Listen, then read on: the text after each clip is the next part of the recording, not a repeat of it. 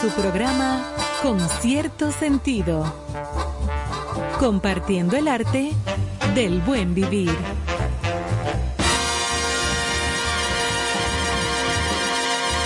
Por estación 97.7.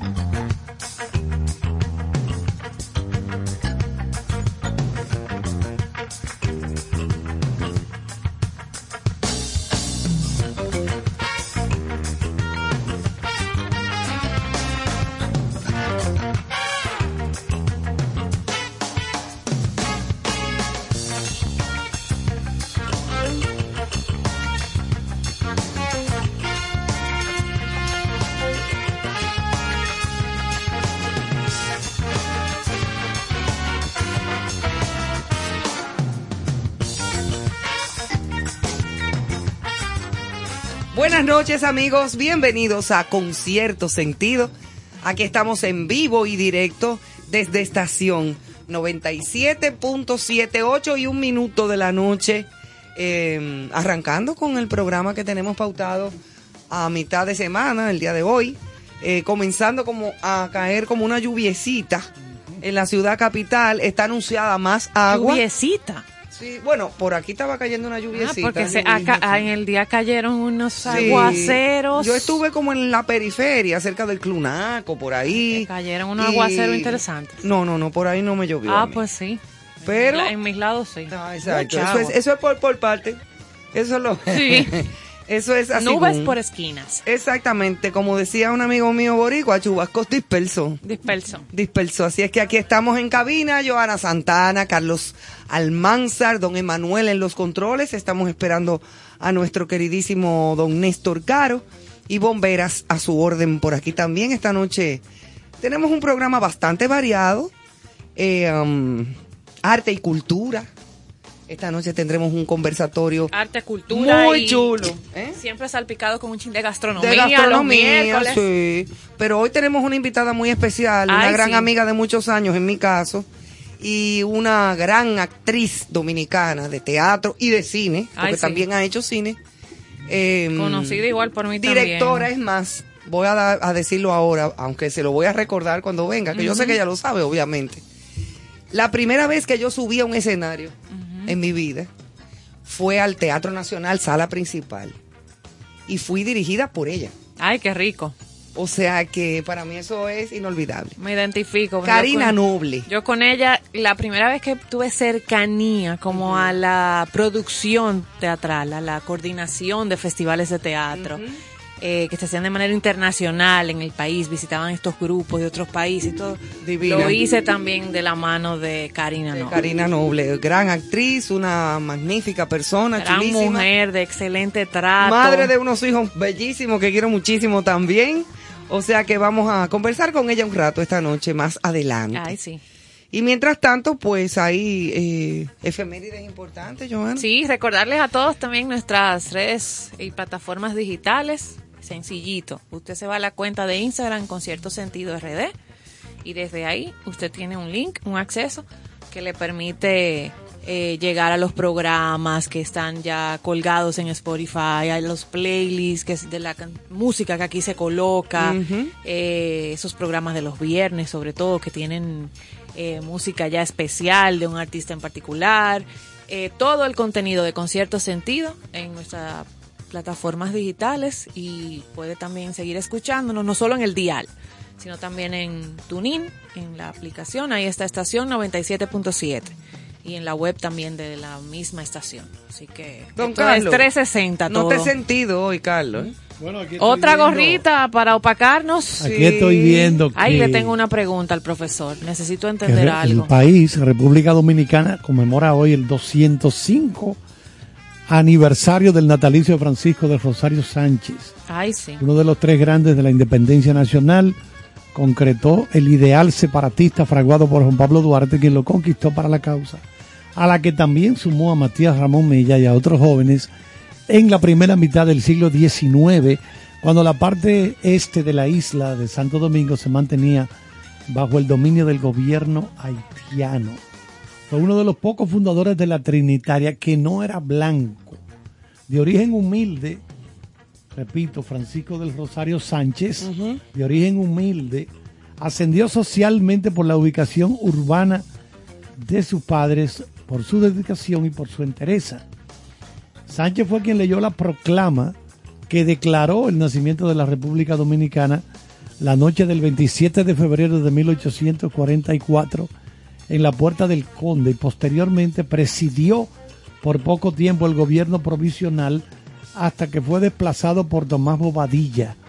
Con claras palabras, Sánchez proclamó la independencia diciendo separación, Dios, patria y libertad, República Dominicana. Ahí alzó la bandera nueva y ordenó el toque de, de la Diana. El primero de junio de 1861, Sánchez penetró a territorio dominicano al frente de una expedición cruzando por Hondovalle, Vallejuelo y el Cercado, donde cayó en una emboscada y recibió una herida en la ingle. Ay, mamá. Sánchez y su grupo de rebeldes fueron capturados y llevados a San Juan de la Maguana, donde fueron juzgados y condenados a muerte. Murió fusilado el 4 de julio en el cementerio de San Juan de la Maguana con apenas 44. Jovencito, un hombre Una joven, joven. Una, eran muchachitos. Sí, porque comenzaron Todo el trayecto, jóvenes. sí. Eran muchachos jóvenes de, de- de- de- a veces hasta adolescentes de 18 o 20 años. Comenzaron con ese tipo de, de, de, de- de grupos revolucionarios, eh, con conciencia de la importancia que había en el país de cambiar muchas cosas.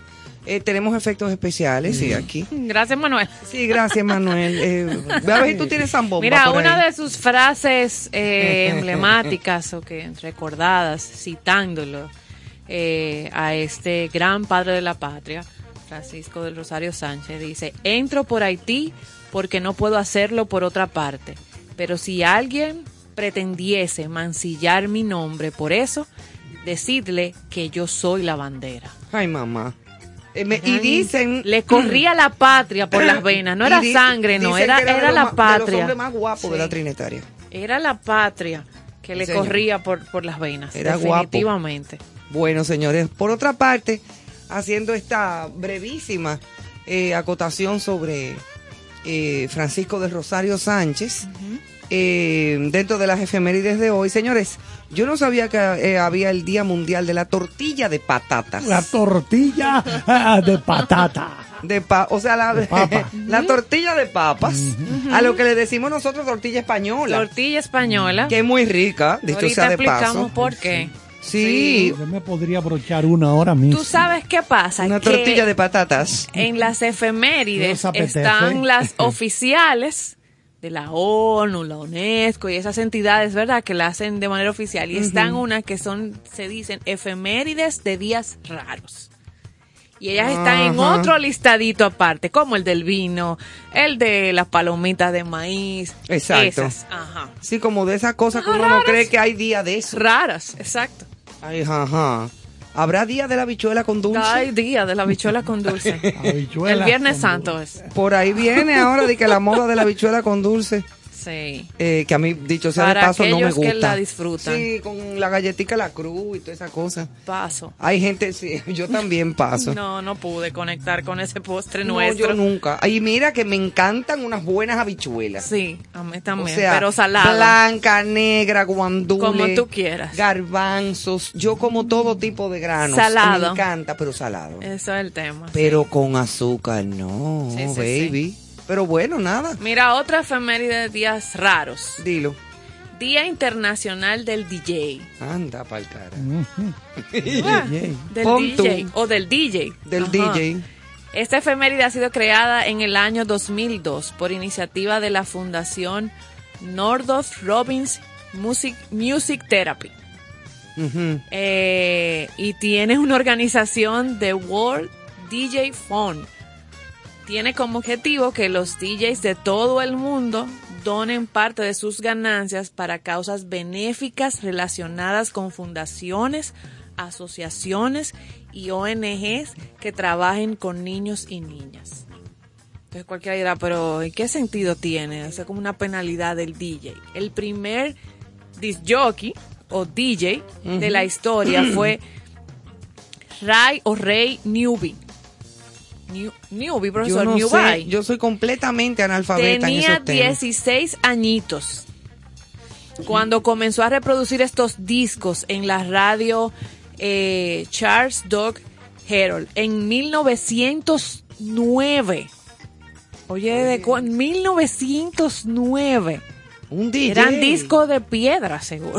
No, hija, rebájale dos a eso. Ese término DJ es... DJ. ¿Qué es lo que es Porque un, un disc-jockey. ¿Qué es lo, qué es lo que es un jockey? sí. El jockey es el que monta el caballo. Bueno, te monta los discos. Exactamente. Te pone los discos, el es, DJ. que Sí, el que así. monta los dis- la Antes, música. antes no se le decía DJ, se le decía disc jockey. Disc jockey. Que- o sea, yo recuerdo como ahora, la fiesta va a ser con disc jockey o con orquesta. Ah, con las dos cosas. Pero hoy se le hace esta efeméride para que ellos puedan aportar a estas causas de fundaciones infantiles, porque por ejemplo, Calvin Harris, que es el DJ, jockey, como usted quiera llamarle, eh, más rico del mundo, tiene un patrimonio, según la revista Forbes, de 166 millones de euros. Fresco. Sí, porque él, él ha grabado con Rihanna, Ajá. con un paquete de No, gente. y hacen mucho de lo que está dinero. más popular y se hacen mucho Cada dinero. vez que hacen o conciertos o Sí, fiestas sí. particulares donde ellos son los que amenizan o colocan o ponen los discos, la música, cobran por esa fiesta un dinero. Cobran Sí, unos y cuartos. trabajan el año entero. Esa gente Totalmente. trabaja el año Sí, entero. porque todo el, to- eh, el año entero hay actividades de cualquier índole. se Sí, sí, mueven sí. a Dubai, Sí. a Abu Dhabi, vienen a México y aquí brincan. O sea, yo vi una entrevista que le hizo Longobardi en CNN en español, allá en Buenos Aires, a un señor eh, argentino que de- trabaja en eso. Y él estaba explicando, sí, yo, gracias a Dios, estoy bien, tengo mis hijas, eh, mi esposa, pero tengo que trabajar el año entero. El año entero tiene que trabajar. Y no coge vacaciones. Muy poco. Y eso es bonche, bonche. Porque tú el que tenga eso es Ay, yo no puedo. Vámonos de bonche. ¿sabes? Y fiesta, y fiesta, y fiesta, y Fiesta. Sí, porque tiene que estar en esa y en ese y en ese mood de. Entonces dice él, un disc jockey de, a ese nivel de Calvin Harris, el, el otro, de David Guetta, toda esa gente. Dile a la gente, ¿qué hacen ustedes de lunes a jueves? Porque ustedes están usualmente con los bonches viernes, sábado, domingo. Y dice, no. Nos envían de las casas disqueras toda la música nueva que va Mm. Saliendo. Claro, y ellos Para tienen que ellos- montar. Ellos, tienen que oírla para saber cómo la van ¿Cómo a la van a Cómo es que van a hacer los montajes, como editando que están. Exactamente. Para la hora de irse a la fiesta, que duran horas y horas esa fiesta. Sí. Entonces poder No, y la hacer- magia de, edi- de editar, por ponerle ese Es término, de mezclar, de mezclar en, en vivo ahí también. Eso Para, es duro. para tú hacer la cosa al nivel de esos Sí, sí, sí. profesionales, De esos es- eso no es de que en chercha. Usted tiene que No. di- dedicar No, es un tiempo. trabajo, es un trabajo. Es un trabajo y hay que dedicarle tiempo. Calvin Harris. Igual que, lo, que lo- nosotros que trabajamos en los programas. Claro. La gente dirá, bueno, ¿y qué hacen ustedes durante el día? Leer mucho. O leer, Porque es lo único que le queda a uno. Y, y siempre cuando no uno tampoco tenga otra búsqueda de otro Claro. trabajo también. Sí, multi, Para no multi, pluriempleo, leer, leer, es que si tú lees, pluriempleo. tú terminas hablando los mismos disparates todos los días. Todos Oye, ese los tipo días. lo que está hablando. Hay gente que no sale de un Es mismo la tema. luna. eh. Eso es verdad. Eso es verdad y hay que saber eh, eh, eh, saber buscar e instruirse. Yo desde que no sé algo, yo hago así, tan y me pongo a buscar. Bueno, como la pregunta que yo le traía al profesor Carlos, justamente de algo que no sé, no manejo y qu- quiero entender. Vamos a ver, vamos, a ver, vamos a ver. De la actualidad que siempre hacemos al inicio. ¿Qué es el draft en el béisbol? Porque draft. escuché a, no escuché, no, leí a el Big Papi, David Ortiz, eh, hacer un llamado colectivo a todos los, a propósito de lo que se está viviendo con el tema de los sindicatos, los, los Están equipos. cerca ya. Ayer, ayer terminaron las, las conversaciones a las 4 de la madrugada de hoy. Te Oh, llamaron. wow. Claro. No, el profesor se fue de aquí para allá. A las allá. 4 de la mañana, de, de la madrugada, de esta madrugada aquí, de este día, terminaron las conversaciones entre el sindicato y los propietarios de equipos de grandes ligas. Y entonces yo leo que David Ortiz hoy hace un llamado, creo que fue por Twitter que lo hizo, de atentos, no permitamos que el draft llegue, porque si no, tu generación, la otra generación y la otra, ¿qué- no en- ¿a qué se refiere mira, un draft? En sentido general, un draft es un sorteo donde los jugadores, los equipos van a escoger el talento nuevo. Por ejemplo, eh, al que, al que en este caso se refiere David Ortiz, es a un draft internacional. Porque los jugadores dominicanos ahora mismo no entran en ese, no hay un, un sorteo. El, el sorteo de Estados Unidos se celebra con los jugadores norteamericanos. Pero ellos quieren implementar eso afuera, también para el talento Ah, que está fuera de Estados. Unidos. Entonces, en ese, ¿quién escoge primero en ese sorteo? ¿Quién escoge escogen lo que terminan con peor récord el año anterior. Por ejemplo, si hay 30 equipos y, lo- y los 5 que terminaron en la cola, los 5 que ¿Y terminaron... por qué? ¿Por qué tienen una esa posición tan privilegiada si no que- terminaron para- bien? Para que al escoger el mejor talento disponible ah, puedan reforzar. puedan reforzarse Oh. y con el paso de los años tener un equipo más competitivo. Pero no te ponga malo. No, no, es que es un tema. Ah, No es que es así. Entonces, pero el draft en sentido general es eso. O sea, hay un pool, una cantidad de jugadores, de talento nuevo, Ajá. pero que ya cuando llegan ahí ya se sabe quiénes son los mejores. Mira, el apellido Alomar es el mejor. Entonces se sabe que el primero que va a escoger de los equipos sotaneros, Ajá. de una vez se va a ir por el mejor. Pero eso no es en ese draft, o sea, en esa en ese menú donde yo puedo escoger, no están eh, jugadores que ya tienen contratos. No, de- no, no, no, ah, no, no, ok, no, no, ahora no, sí. no, no. Ok. Aquí, por Ya. ejemplo, aquí lo que se está discutiendo es que ya con 12 años, con 12 años, ya hay un contrato por abajo de la mesa. Porque ven, ese niño tiene Sí, sí, la potencial. proyección, el potencial, el Ajá, talento. ajá. 12 años, ¿eh? 12 O sea, años. niño, niño, menores van- de edad. Lo, van entrenando. Que eso es un tema desde el- Para cuando llegue, llegue la edad, entonces ya lo firman. Entonces, ¿qué Oh, es- fresco. aquí lo que está ocurriendo... No, tema de debate educativo para Claro. quienes trabajamos cerca del sistema de educación, porque Sí. los niños desertan. Exactamente. Para prepararse. estudian. No, no para, para estudian. concentrarse en su pelota. Exactamente. Y eso pasa con muchos tenistas que no estudian. Eso nada más entrena, juega tenis, entrena, el juega tenis. problema de eso es que sí, no le va bien en la Ah, ca- gracias. Se quedan brutos. Entonces ni una cosa ni la otra. Entonces hay que tratar de buscar un equilibrio. Una solución, para que ese jovencito, Tenga una por preparación. ejemplo, Claro. a Nelson Cruz, su padre, que son eh, profesores, dijeron, no, hasta que tú no te hagas bachiller, tú no me juegas pelota. Bien hecho. A ese nivel de, de profesional. Ah, ok. Así que llegó un poco tarde y ha dado un chismo ramo. Pero llegó. Pero todavía Con algo jugando. bajo el brazo. Claro, porque todavía- es que un, un deportista, el, el, el cuerpo del deportista es su arma de, de- Sí, sí. de guerra. Exactamente. Entonces, un tenista se rompió una pierna o se hizo una lesión y no va a poder jugar más. ¿Y entonces qué tú vas a hacer en la vida? Ahí es que está el problema. Eso, eso es difícil. ¿Tú Eso es entiendes? es duro. Es muy duro. Hay futbolistas que se han quedado. Bueno, Sí, ¿y porque hay dos tres, hay dos o tres. Son dos o tres, ¿eh? que, que le sobran dedos a usted para contar lo que se hacen multimillonarios. Exacto, tres pero no gatos. todos. Son tres gatos. Lo que pasa es que esos son los dos o tres que se dan a conocer más. Exacto. Y mucha gente cree que eso es No, con todo el mundo igual. que- No, es así. En las grandes ligas la inmensa mayoría no gana dinero a ese nivel. Ujú, Y mira que lo- los futbolistas ganan cuarto también. También. Mucho dinero. Se está peleando en esta, en Sí, esta mucho. negociación ahora.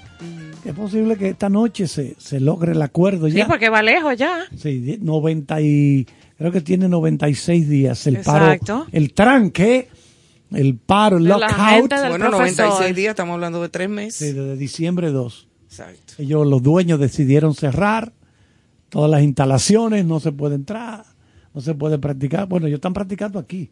Los jugadores dominicanos de grandes ligas han estado practicando, jugando en el Tetelo Vargas todos los días. Ellos tiran, Oh. ellos, ellos juegan partidos de tres innings y entrenan, corren, levantan Claro, porque pesas. a este momento, Sí. si no estuviera el conflicto, ellos estuvieran, Estuvieran ya jugando. O sea que no pueden perder el No, ritmo y el seguir ritmo. entrenando. ¿Se- Claro. ¿Se cree que si se llega esta noche a un acuerdo, que bueno, tenemos la conexión con la Bob Nightingale desde el USA Today, que nos va a informar Ah, no, que nos llame, sí. cómo Ah, está eso? ¿te va a llamar? Sí, porque somos pana full Ah, sí. y nos va a decir qué es lo que está pasando en este momento con esta, esta negociación. Señores, loco. se siguen retirando las marcas de Rusia. Ah, sí. Se fue. Coca-Cola, Sí. se fue. Starbucks Sí, McDonald's, McDonald's, que es un imperio en Pepsi. Rusia. y le van a seguir pagando que a los no estaba por franquicia. McDonald's estaba como, como marca Sí, sí. en Rusia. En Ru- o sea, en y, y Rusia con el letrero estaba. en ruso. Y le van a, y le van a Estaba seguir ruso, pagando a los empleados, ¿eh? ¿Tú sabes cuántos empleados tiene McDonald's en Rusia? Sí, porque 62 mil. es una suspensión. 62 mil. De estas marcas. Yo, yo personalmente, yo los conté yo. Uno, dos, tres. ¿Cómo tú te llamas? Tú sabes, tú y sabes el que hay presidente personas. hoy, Putin dijo, no, pues entonces cero exportaciones de aquí también. Sí, si tú me das, yo te doy. Es así, es así. Bueno, hoy cerraron ¿Qué l- cosa, los eh? dos tipos de petróleo a 111 dólares el barril. Bajó un poco.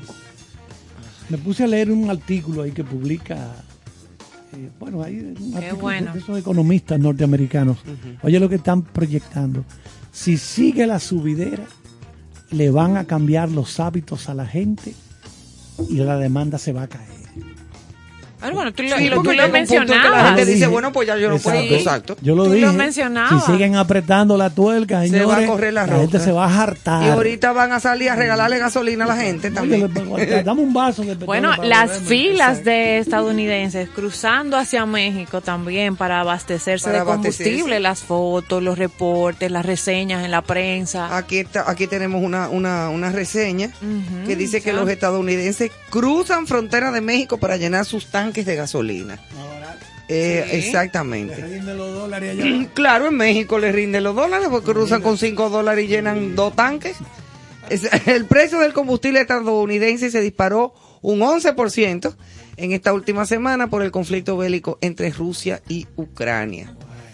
O sea, yo no sé, eh, yo no quisiera vernos aquí, No, y yo le porque nosotros no podemos cruzar para ningún lado. y a- aquí le estoy dando yo seguimiento a, a la misma planta de Chernobyl aquí, que eh, le desconectaron toda la electricidad y entonces están pidiendo que por favor permitan que electricistas puedan llegar a la planta y restablecerla.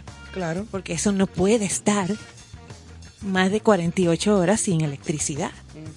Para dejarlo ahí y no entrar en el porqué. En el porqué. Ok. Bueno, señores. O sea Yo que- si no me quiero ver como tú te acuerdas en el año 91, Carlos, que la gente Haciendo hacía cola. filas ¿Cómo le y filas interminables. Ustedes lo lo han contado. Bueno, aquí. que tú lo contaste, que una vez tú hiciste una fila y dije que no, que usted no tiene la placa que le toca. se- a las 3 de la mañana estoy haciendo cola y a las 7 Y es fácil. llega el camión con el combustible. Y cuando ya estoy llegando, viene el tipo y dice, mira, esa placa tuya no le toca hoy. Y dijo la gente, no le toca, pero hay que echarle. Hay que echarle ese tigre está desde las 3 ese aquí tipo- haciendo yuca. o sea que o le Así echan o le mismo. echan. ¿Tú sabes lo que es eso? Yo me acuerdo como ahora. Y eran horas y horas de fila. Que uno dejaba el carro ahí parqueado. no te sorprenda y que se colmado de repita. enfrente, compraba un refresco.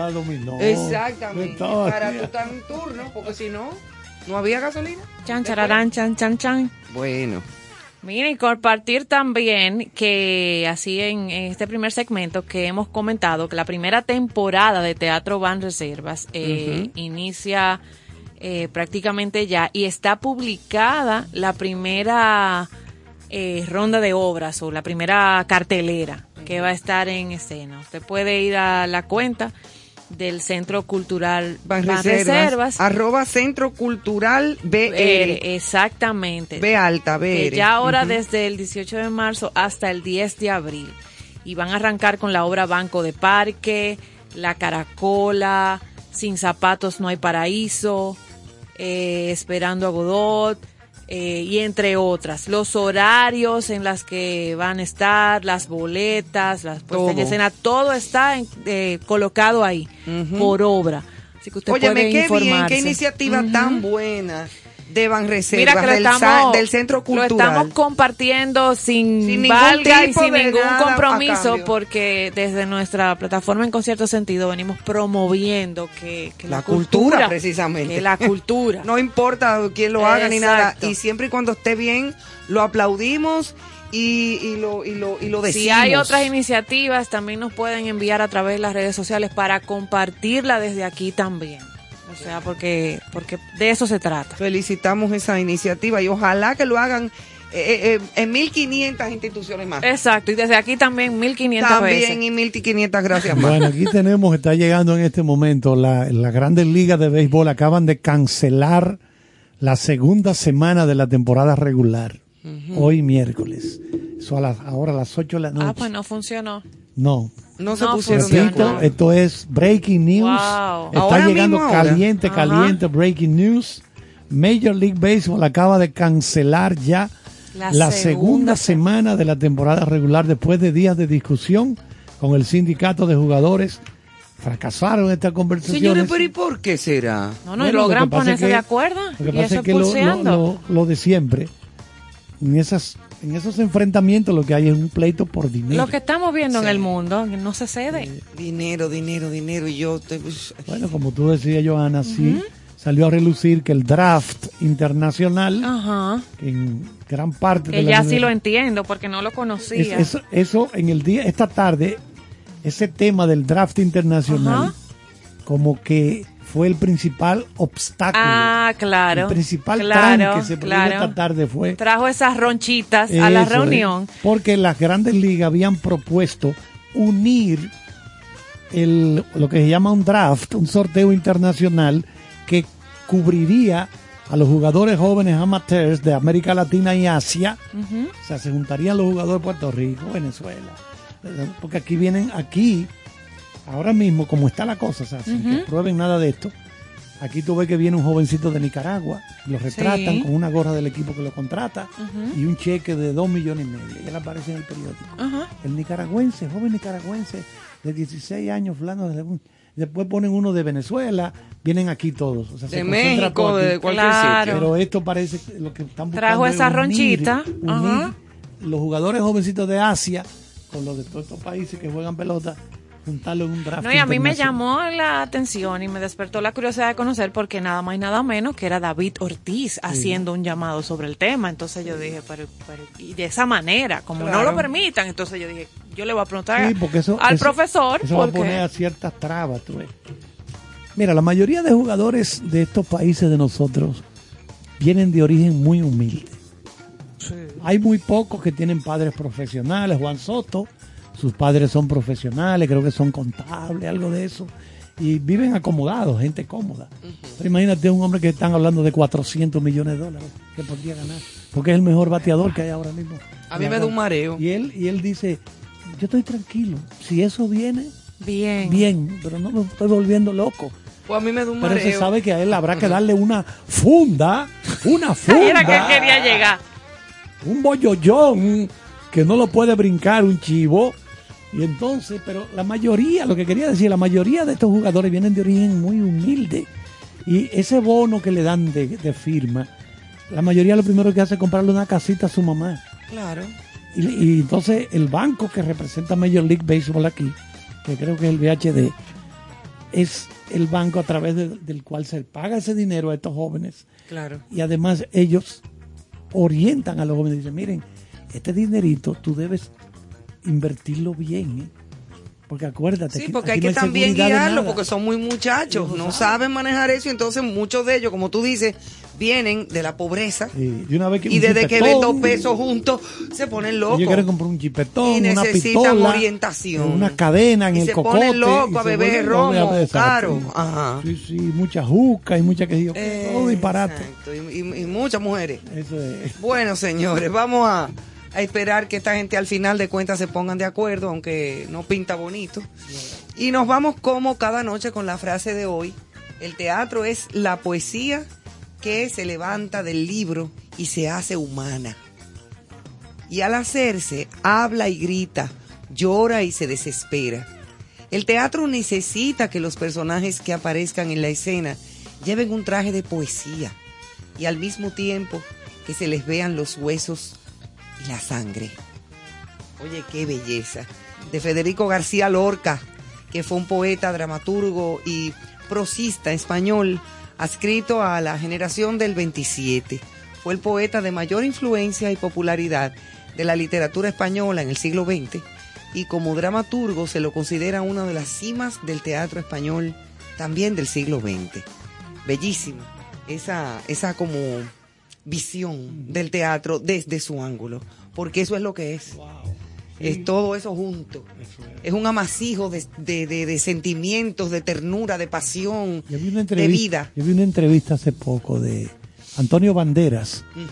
Digo que la vi hace poco, pero parece dos o tres meses atrás en Málaga, que él retorna, vive en Los Ángeles, ¿verdad? retorna a Málaga para hacer teatro. Pero es una compañía de teatro pequeña que no tiene eso con Sí, fines. porque él comenzó en el teatro Exacto. Hasta que Almodóvar lo descubre. A él le gusta más el teatro. Sí. Dijo, tú haces una película, él que está en los dos medios, ¿verdad? Teatro y cine. Y cine. Tú haces una película, dijo él.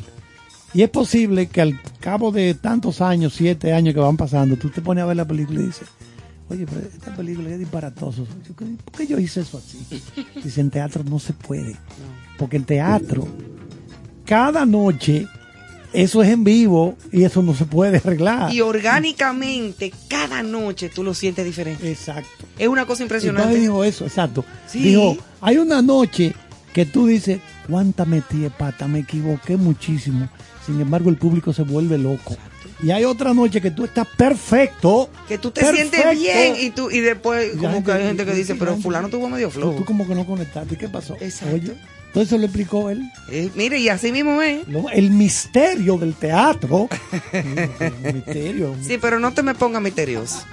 Vámonos con música después de este primer segmento. Recuerden que a propósito de teatro, tenemos más adelante nuestra invitada especial de la noche, Karina Noble, gran actriz y eh, directora y eh, actriz de cine, de teatro. Bueno, eh, vamos a conversar con ella y vamos también a hablar con ella de la obra que tienen en escena eh, junto con Elvira Taveras, dirigida por Manuel Chapuzo. Así es que eso va a ser en breve. Mientras tanto, una musiquita bien buena.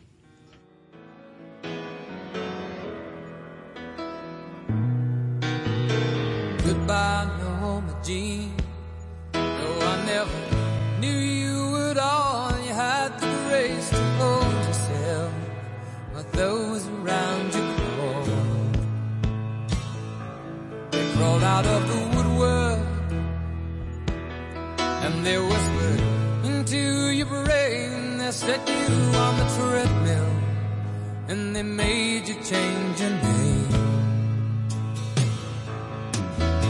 And it seems to me you lived your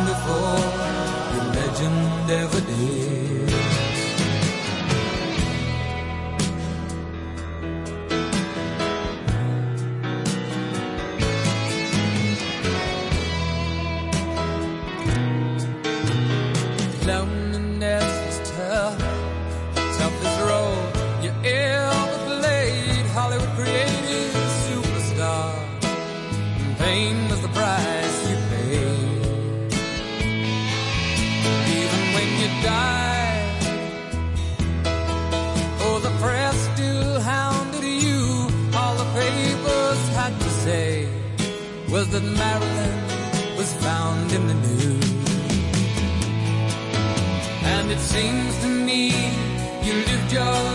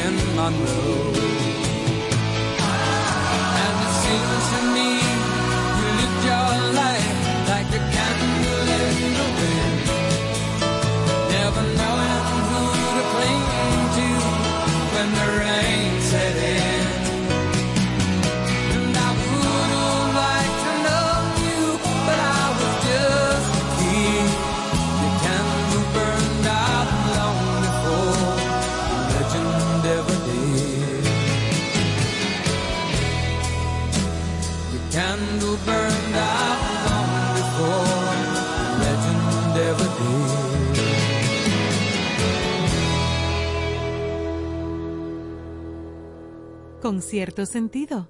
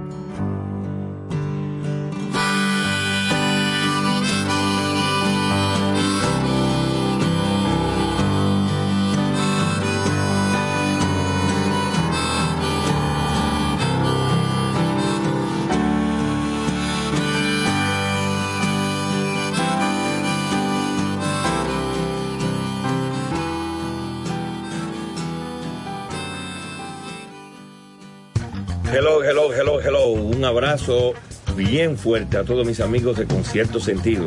Gracias por compartir el buen vivir y la buena música. Chichi Peralta les quiere un saludo a todos sus seguidores y enhorabuena, eso va a ser un éxito. Dios le bendiga. Concierto Sentido. Joaquín Victoria, con cierto sentido. Muchísimas felicidades a mis amigos de Concierto Sentido. Gracias por compartir el arte del buen vivir. Enhorabuena, ya nos vemos.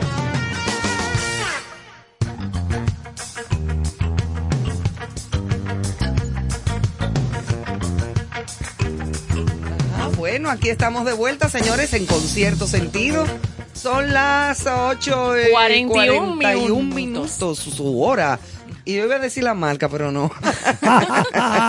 aquí estamos en cabina, eh, esperando este segmento tan chulo eh, que habíamos anunciado previamente. Sí, sí, Con esta magnífica amiga que teníamos mucho sin ver. Sabes pero que ya- con cierto sentido, durante todo lo que va de semana, se ha honrado, ha disfrutado de tener la presencia de grandes mujeres en esta cabina. Mujeres y artistas. Ayer estuvimos con Amaya Salazar. Sí, Amaya aquí que nos dio una tremenda entrevista sobre su exposición de escultura ahora en el Museo de Arte Moderno Sí. y de lo que ha sido su historia y su trayectoria como pintora. Ajá. Una de mis pintoras favoritas, eh, de, de dominicanas de todos los tiempos. Y el miércoles, hoy, no podía ser la excepción. ya lo saben. Marzo, mes del teatro, cerca del Día de la Mujer, grandes mujeres de nuestro país.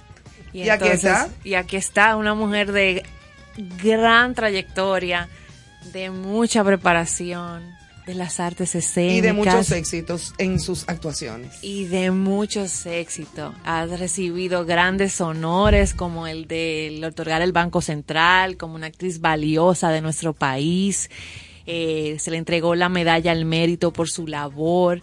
El Poder Ejecutivo de nuestro país, la República Dominicana, también la reconoció con la medalla al mérito por sus más de 25 años como actriz en la Compañía Nacional de Teatro de Bellas Artes entre otros tantos, y se mueve como las hormiguitas de las tablas detrás del escenario como directora en las De instituciones, todo. en la baila, canta y se. Exacto.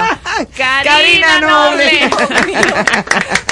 Me hubieran dicho voy a traer una pesita porque me, me estoy inflando. No, sí, ya lo pues, sabes. Pues no. inflate que te luce. Y nos faltó.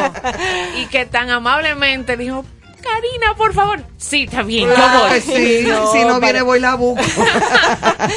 Es un placer, un placer. Gracias estar por aquí. venir. Le- les agradezco mucho este este momentito aquí entre amigos. Realmente uno se siente como acogido aquí. Son todos, son todos Bueno, ese abrazo de Ivonne y Karina duró como, sí, Como tres dos- minutos. Ay, ay, Porque hay mucho, bueno, nos conocemos hace muchos Mucho, años. sé. Y hay mucho cariño, aunque uno se pase con cuchumil años sin verse, pero cuando uno se quiere y hay Cuando como es esa verdad, vibra buena, eh, uno se vio ahora y es como si se hubiera visto ayer. Qué chévere. O Soy- hace 10 minutos. soy y eso es- testigo, soy ya lo testigo. Sabes. hace y una cosa también que a mí eh, en este tiempo de pandemia me ha dejado. Yo me ha cogido que cuando yo veo una gente que hace un tiempito no veo, le doy ese abrazo. Ah, ese para que claro.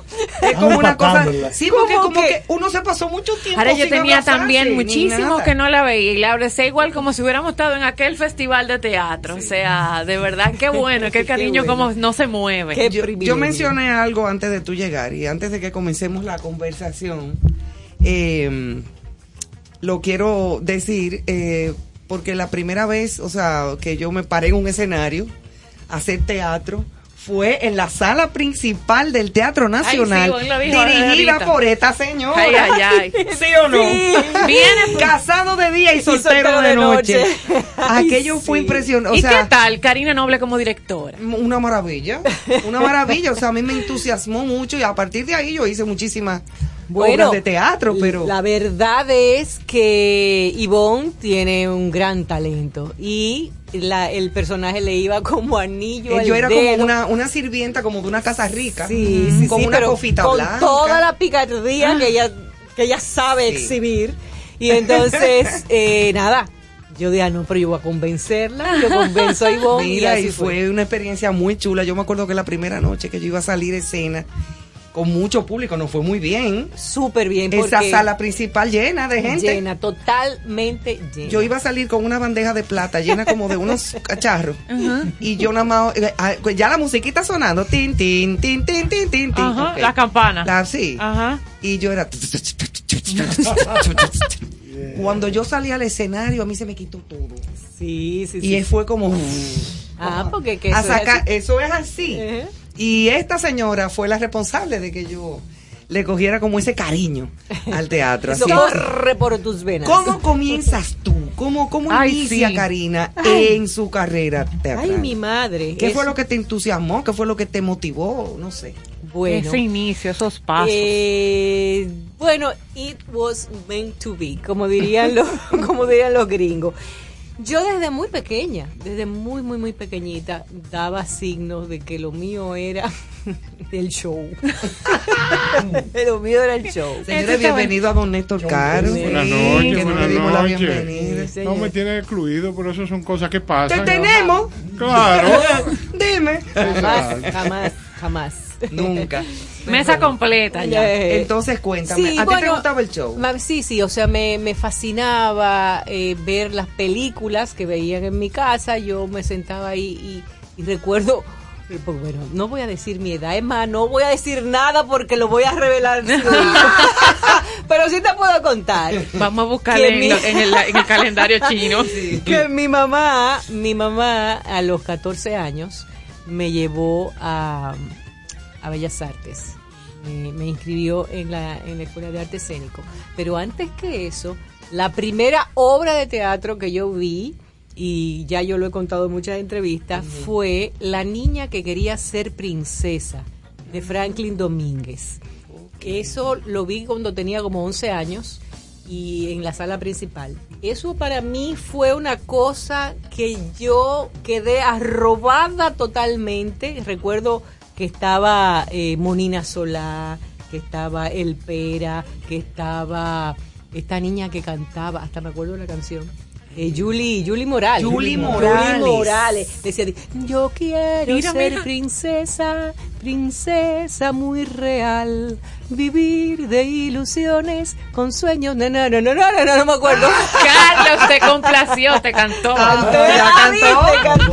viste, canté. Pues esa, esa obra fue la, la responsable de que yo salí de ahí, cogí un cuaderno, casa, y escribí absolutamente todo lo que yo ah, recordé, o sea, que vi, con diálogos y todo. O sea, que yo hice un plagio de todo el tamaño porque después lo llevé al colegio y en la velada que se hacía el- todos los, los años, colegios, claro, esas veladas eran famosas. yo se lo enseñé a la profesora y hicimos La Niña que sea princesa. El monólogo Versión- de la niña. Versión tú. Versión carinita. Ay, mamás. Y tú, Ay, qué una estrella. Bueno, desde entonces yo nada. ¿Te la Eh, comiste? ahí de ahí fui a los 14 años a la escuela de Para Artes. exacto, ¿cuál es la ruta de formación? Eh, después de, de que estuve en la escuela, eh, pues pasaron ya unos años donde por cosas de la vida, o no quiero decir otra cosa, ¿no? Me llamaban todos los directores. Trabajé con todos, con todos, con todos. Iván García, Franklin Wow, Domínguez. qué privilegio. El Pera- eh, inmediatamente saliendo de la escuela me nombró en el Teatro Rodante eh, en 1978.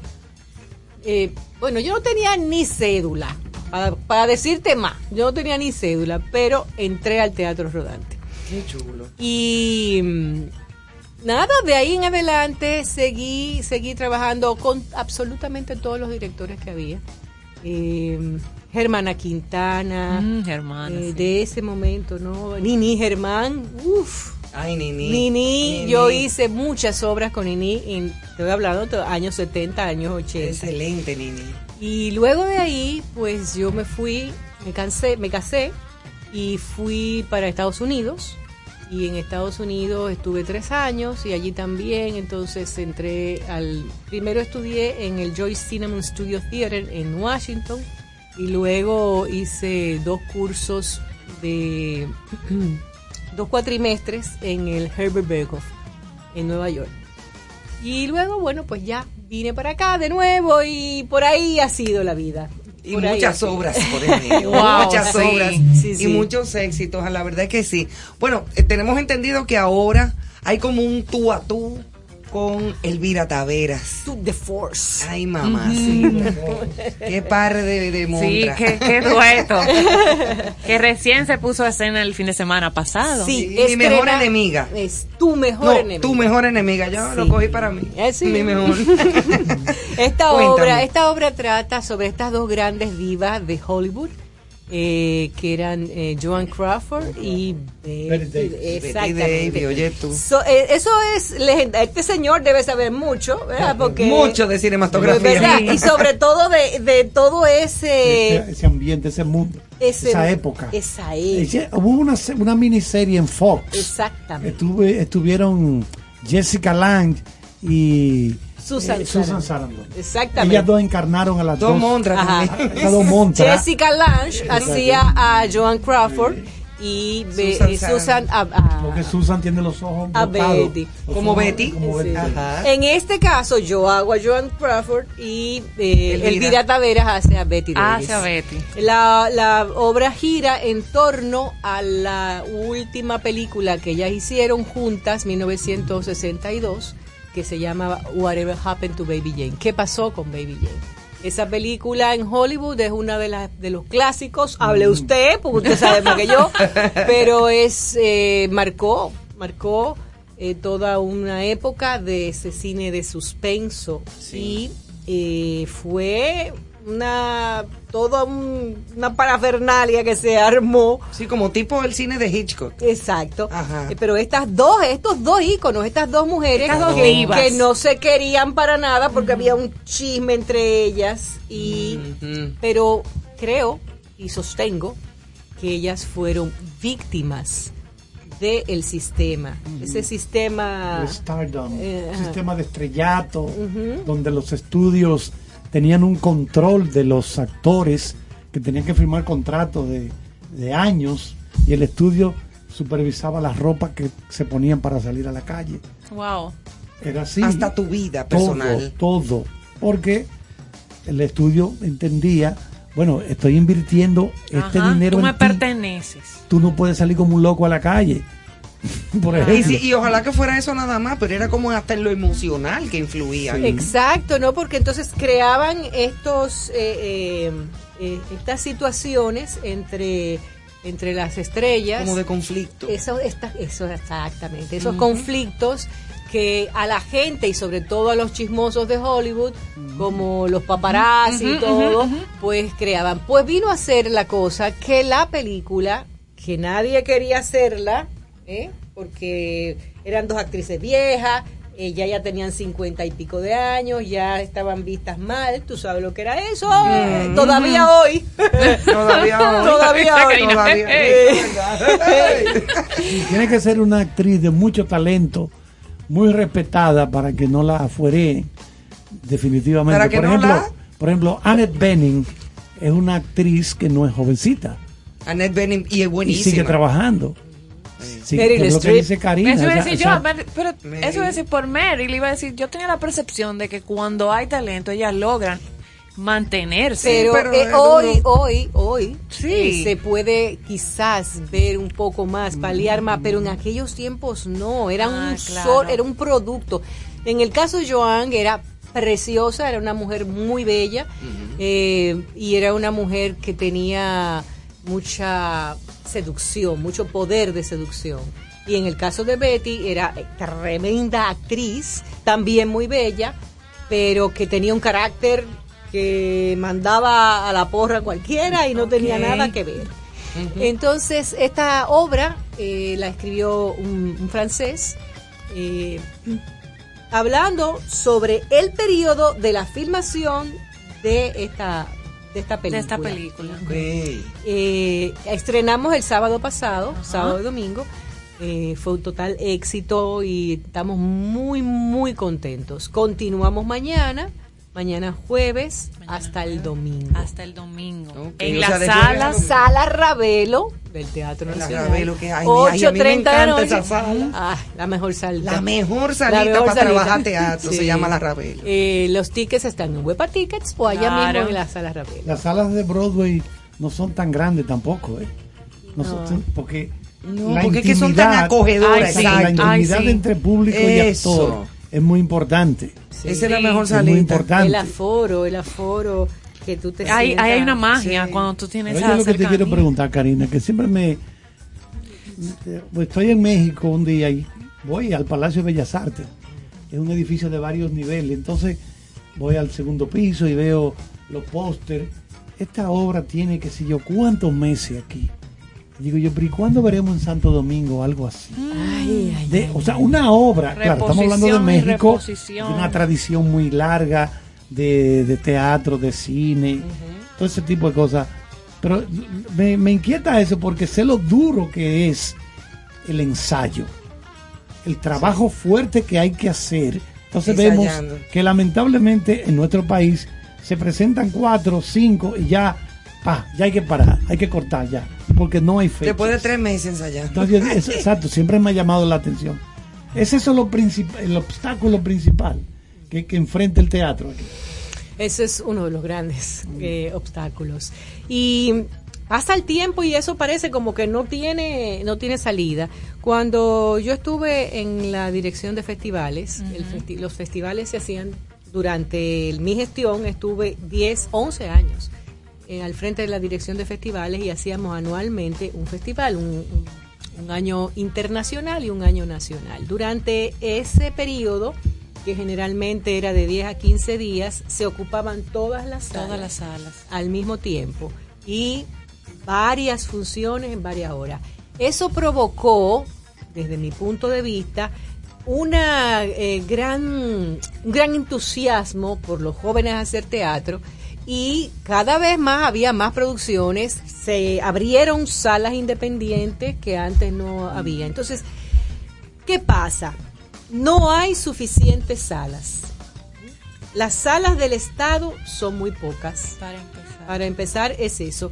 Y no hay tampoco políticas de incentivo para proponer que un, un productor que, que ha invertido en una obra que no necesariamente es una obra de corte comercial, que eso es muy válida, ¿verdad? La comedia y todo está muy válido, pero que sea una obra de, un, de, de una, digamos, una línea más artística, eh, para que esa obra pueda permanecer en, car- en cartelera y que tenga una eh, difusión que no sea solamente eh, lo que era la entrevista aquí, allí, sino que tenga de manera permanente una presencia. El mundo cambió, ¿eh? pero el teatro va a seguir siendo un, Ay, una, un, arte de, no es una cosa de masas, es una cosa, es un arte de, de un público cautivo y, es, y ahí está su fortaleza. Pero no hay aquí suficientes eh, escenarios ni suficientes políticas para poder, antes, para que tú veas, porque a veces caminamos como, como, como los cangrejos. Sí, para atrás y para los lados. Lamentablemente. Ajá, hace, digamos, 20 años atrás habían unas, eh, unos incentivos donde a los productores se les daba, se les cobraba menos porcentaje en la sala, por lo tanto tenía más facilidad. Uno, dos, han desaparecido las eh, temporadas. Ay, sí, no sé si ustedes recuerdan la temporada Exacto. Shell, la, La temporada Shell era famosa. Sí, eh, el marzo teatral, todos esos eran espacios que habíamos conquistado. Recientemente ahora vi con mucha alegría que el Banco de Reservas eh, ha Sí. dispuesto a hacer durante un mes, La pero son, son cuatro obritas nada más, cuatro obritas, un fin de semana cada obra. Eh, Pero mientras- algo hay. Claro, aclaró, pero Claro. quiero decirte que antes era toda eh, todo el verano, cuatro meses donde cada obra por lo menos Duraba duraba tres Aparte de que, semanas. aparte tres semanas, sí. un mes. Aparte de que queda focalizado a Santo Domingo nada más. Exactamente. O sea, el resto del país no Pero ahí donde voy, donde las políticas no se han podido, eh, digamos, discutir, desarrollar. Lo que podía hacerse con el festival, que habíamos ya creado una especie de red, pues se ha Desvanecido. desvanecido, se ha diluido. y salía esta cartelera, este encarte de todo el tamaño con obras en todas partes. Pero ese es el sueño de todo teatrista.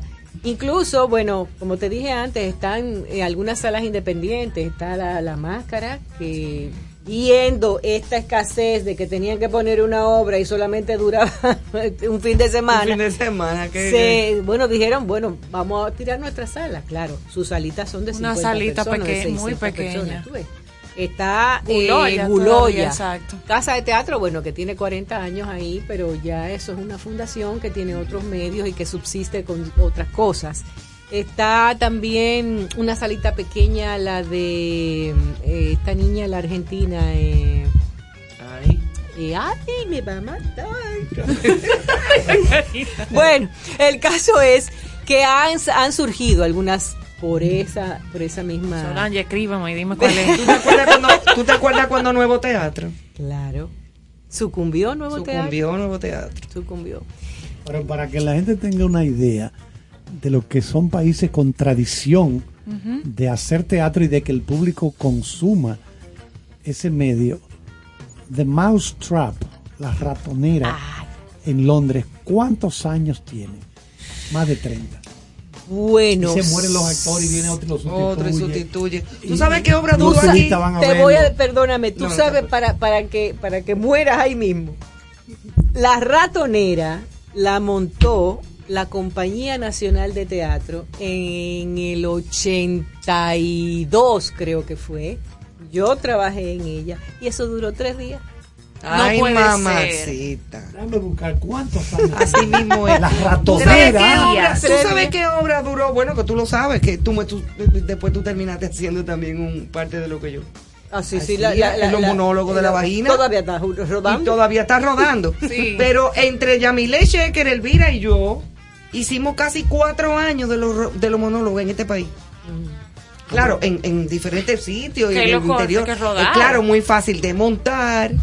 Tres actrices, tres sillas. todo. Pocas, pocas veces se da el, el fenómeno. Eh, yo, Pocas re- veces. yo recuerdo el también que, que tiene, tiene que haber sido una de las primeras obras que tú que vio ese fenómeno, que fue Orquídeas a la luz de la luna, Ah, sí. Que éramos eh, Carlota Carretero y yo en la sala Ravelo y esa obra duró un mes y eso fue un Un escándalo. Pero, ¿por qué la Ravelo todavía no, no tenía tanta demanda cuando la pusimos? Porque estamos hablando del... Eh, ¿qué, ¿De qué año estamos No hablando? te, no te muy para atrás, no vayas a 89. 89. O sea, entonces, eh, realmente es un asunto de que el Estado eh, ha tenido un poco de descuido en esa situación. Entonces, ¿qué motivación tienen los jóvenes con habilidades, con interés, con, o sea, que se están formando? bueno, ¿Cómo- gracias cómo- a Dios. Ajá, esa, ese nuevo talento. Gracias a Dios, esta época, para bien o para mal, eh, les ofrece muchos caminos, porque ahora tenemos el cine. Entonces, cualquiera que estudie Sí. actuación hoy sabe que a lo mejor va a tener una oportunidad en cine, aparte del teatro. Cuando en los 80, en los 70 no, no teníamos esa No, ventaja. No, aquí no se pensaba en que, di que, que salía en el cine. Sin em- embargo, hacíamos muchísimas obras, ¿eh? Porque es que eso es lo que yo no entiendo. Yo no, a veces me pongo a pensar, pero ¿qué es lo que ha pasado? Porque sí, hacíamos muchas obras en los 80. Yo llegué a hacer... ¿Qué en- piensa Karina Noble de lo que está pasando? No sé si le podemos decir teatro, eh, con figuras de la televisión que me parece que no tiene una instrucción particular para convertirse en un actor o una actriz y ahora abundan en diferentes espacios obras que están eh, bien promocionadas, pero lamentablemente eh, quien participa no ha pasado por una escuela de teatro. O sea, ¿qué, piensas tú de, ese movimiento? Que si bien es cierto, todo el mundo tiene derecho a participar en las artes, pero yo creo que es un mal mensaje. O sea, los el expertise en las diferentes áreas de la cultura es necesario para lograr un producto acabado y algo que, que tenga la, la dignidad, la dignidad necesaria para que la gente salga de ese sitio satisfecha y con buenos aplausos. ¿Qué, qué pasa en ese caso? Mira, eso eh, a través del tiempo siempre ha habido ese... Ha existido eso. Eso ha existido. Y, y te voy a decir una cosa, o sea, yo soy de los que piensa que efectivamente el, el, el expertise es algo, pero cuando tú te motivas como artista a ser eh, actor formado, y vas a estudiar y, o, o quieres ser director, tú te enfocas y, y trabajas para ello. Pero hay quienes son cantantes, son, eh, no sé, Conductores de televisión. Conductora de televisión. Exacto. pero que no están exentos de tener el talento. Correcto. Porque eh, lamentablemente, si, si te voy a decir una cosa, todo, todo el mundo actúa. Todos somos actores. Es así. Eh, El, el- el hecho de que nosotros tengamos la técnica, el estudio y se- seamos mucho más conscientes de lo que tú estás haciendo en, en el escenario, eh, no quita que tú te subas y también puedas hablar. Ok, pero ¿qué pasa en, en otras sociedades donde, eh, donde se hace una obra de teatro? Hay sociedades inclusive que necesitan verificar si usted ha pasado por alguna escuela de teatro. Que esas son esas sociedades que así como en el caso de un sonidista, de un luminotécnico, eh, ok, usted quiere venir a trabajar aquí, dé- deme su papel, ¿dónde usted estudió? Sí, no, eso sí, pero también en esas mismas sociedades se da el mismo fenómeno. Claro que te En llaman. A mí me llamó Karina. En España, en España, por ejemplo, Perdón, voy a hacer un, un paréntesis. Yo no estoy refiriéndome No, no, no, hombre, a yo tu- sé, pero te a tu pongo desempeño en el teatro, que es maravilloso. No, no, no, pero yo que estoy hablando de lo que está pasando en este momento, de que una muchacha de curvas agradables, que tiene un micro, el acceso a un micrófono en un canal de televisión, cruza de una manera vertiginosa al teatro. A eso que yo me estoy refiriendo. pero fíjate pero tú, tú mismo, tú, no- tú mismo lo estás diciendo, o sea, cruza, está ahí, hace una comedia, Claro. pero yo estoy segura que, vamos a hablar en buen dominicano, se le abre el pecho. Se le va a abrir el pecho. Apertura. Porque. Sí, sí, es como ¿Por que- qué? Apertura pectoral, Apertura pectoral. torácica. se le va a abrir el pecho. Porque esta profesión, esto es casi un sacerdocio. Disciplina. Esto es una disciplina, esto es una entrega, es mucho, es mucho lo que la piel que se deja en un escenario cuando tú lo haces de manera profesional y consciente de lo que estás Que haciendo. las hay, o sea, hemos visto No lo hay. desempeños y desarrollo Claro. de personas que no tienen una instrucción básica, Pero son que salen menos. airosos. Pero son los Pero puede ser que se dé el caso de que esa persona tenga el temple, tenga una serie de condiciones básicas. Pero que te estoy diciendo, sí, puedes, puede tener todo el talento y si dice, ok, yo voy a tomarme esto en serio, estoy segura que lo logra, porque Ah. es una, sue- una, una cuestión de actitud. Un buen director y de también un buen director y el, el talento. El talento, El talento. no es algo que te lo da la escuela. Claro. El talento es, Ese nace eh, tú tienes el talento, la escuela te da, te lo pule, la escuela te da herramientas. Herramientas. Pero el talento es una cosa Tú no con- vas y lo con la- estudias. Déjame No. coger dos clases de talento. Así como. Dame tres, dame tres, por favor. Talento uno, talento dos. Tú ves, tú ves lo que te digo. Mira, es que tú tampoco puedes ir a, a, a decir, bueno, yo soy una estrella y No. yo, yo tengo talento. No, tampoco va- así. Tampoco vas a hacer nada, porque si tú lo vas a hacer en serio, tú necesitas pulirte, tú necesitas, si no lo haces así y solo cruzas porque tienes curvas, las curvas se acaban.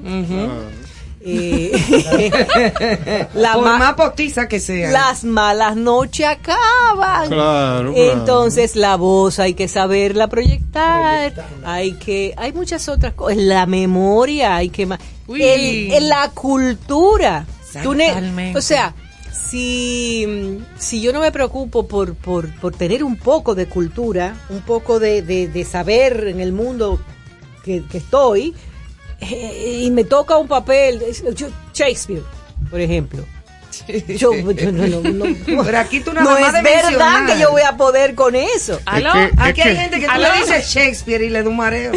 No, claro, y cree que es una marca, una marca de camisa. tú- Exacto. Claro, te da- le da muy buena camisa. Chaquespeare uno. Chaquepeare. Es que, por ejemplo, nosotros eh, en el oyendo la entrevista, ustedes mencionaron, por ejemplo, un Franklin Domínguez, Ajá, un Pera.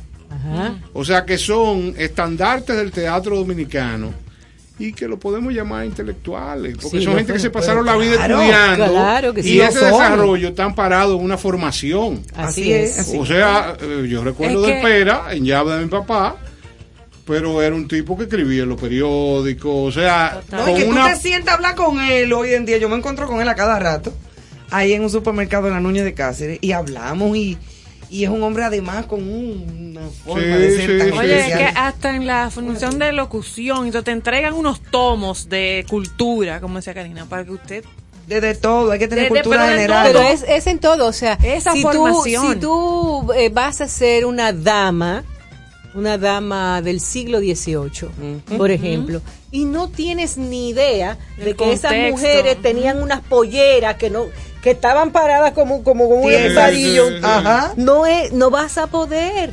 Tú tienes que porque aunque te lo digan si no tienes el, el el conocimiento, si no te has preocupado por leer de ese tiempo, no vas a poder comprender, eh, por ejemplo, eh, no sé qué te digo, cualquier obra de, de esa época, tienes que leer de la época para tú poder saber cuál era el comportamiento de los seres humanos en esa en esa época. época. Claro que no solamente estamos hablando de, de lo básico de un guion. O sea, el, el sentido práctico de, de la cultura que puedas adquirir y de la información que tenga del ámbito donde se desarrolle ese guion o esa parte que te toca es fundamental para tú poder Así es. significar.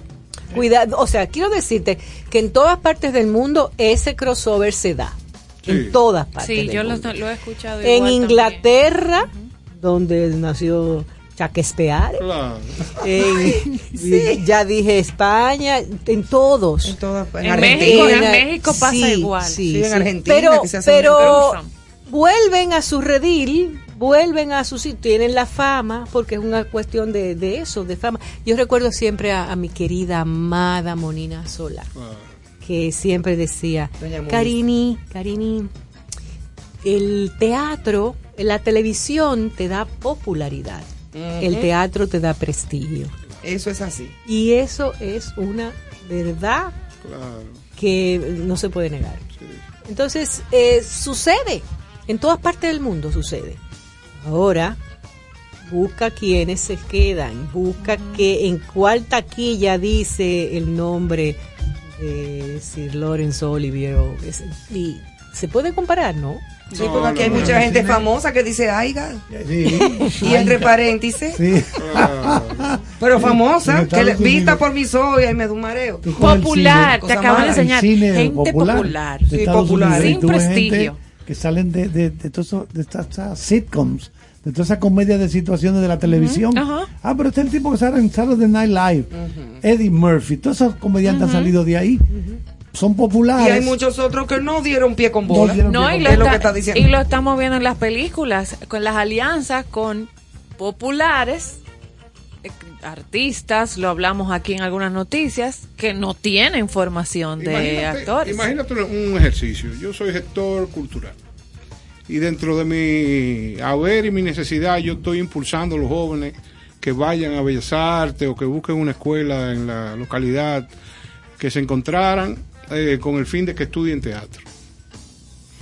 Y sale una obra donde están estos personajes de la televisión y el muchacho está estudiando teatro. Hay que leer mucho, la voz, el tema de la, de la memoria, todo aquello que son las herramientas fundamentales para convertirte en un actor. Pero ese muchacho ve en la televisión y en los medios el éxito de fulano de tal y dice, no, pero no es aquí en el teatro, ¿no? en la televisión que yo me tengo que encaramar, Pero que ahí es... que te da de aquí para allá y no de allá para más de allá. No, pero está bien, pero yo lo que así. yo lo que hablo es de ese sentido de comunicación que le estamos llevando a gente que realmente quiere para que desestime en lo que está. Tú me dirás, el que tiene mucha pasión nunca va a desestimar nada. No, nunca. Pero pero puede existir una población que diga, pero yo tengo dos años leyendo en esta, en esta- que- en esta crisis, tú me Sí, estás yo le, sumo a esa inquietud de don Néstor, iba por la misma línea cuando escuchaba a Karina hablar de ese sacerdocio. Ahora me quedo con esa frase de ese prestigio que te da.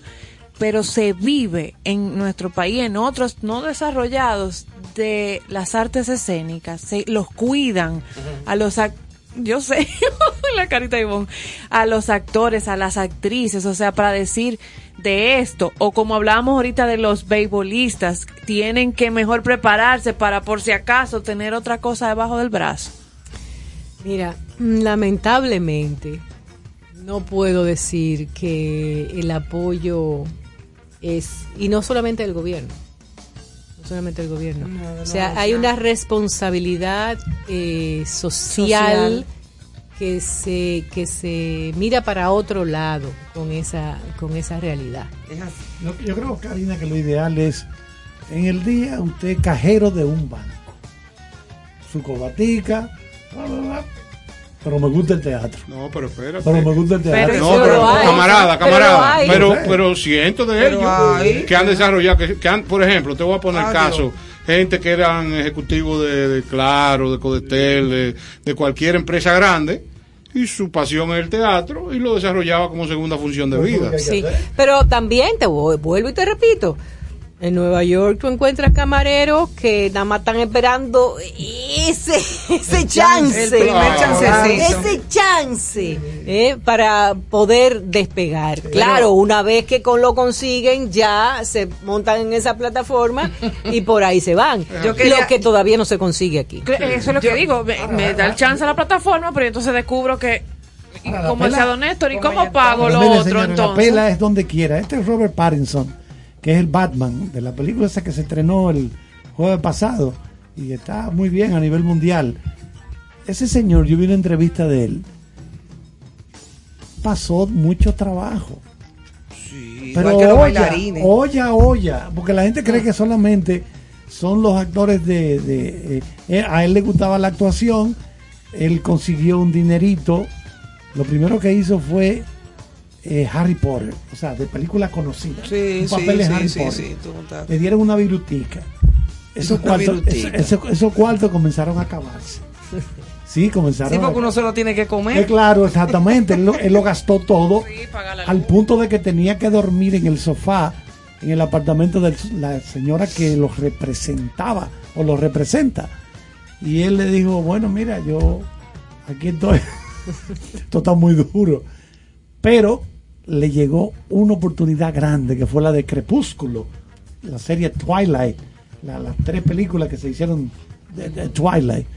Y ahí ya entró una moña grande, porque esta Una funda. una funda de billetes, porque esta saga se fue con recaudaciones fue. millonarias. Pero el tipo, mundo. pero el tipo tiene el Tiene el talento. talento. Que ahí quería hacerte Sí. un- una anécdota de que me contó mi tío Freddy Vera hace muchos años, cuando yo comencé a hacer teatro, que él me fue a ver y dijo, uff, menos mal. Pues sí, porque él no sabía. Ah, pero- Yo me acuerdo cuando él fue a ver la obra. Sí, ¿tú te acuerdas? Bueno, la cuestión es que me dice, tú sabes que en el Seibo, la que la familia del que era el, el, el síndico del Seibo o el del ayuntamiento del Seibo, había que darle todos los privilegios. No muy diferente que ahora en algunas cosas, pero había una muchacha, hija de uno de esos señores importantes, que ella quería trabajar en una cosa de teatro que hacían allá unos montajes. Y decían, pero es que esa muchacha no sabe ni hablar. Pero hay que ponerla, fulano, porque esa es la hija de dos fulanos. Ay, sí. hay que ponerla. Déjame ver qué parlamento le podemos dar dentro de lo que estamos montando. Ah, ya yo sé. Ella ve un fuego a lo lejos y tiene que decir, mira, mira cuánto humo sale por ahí.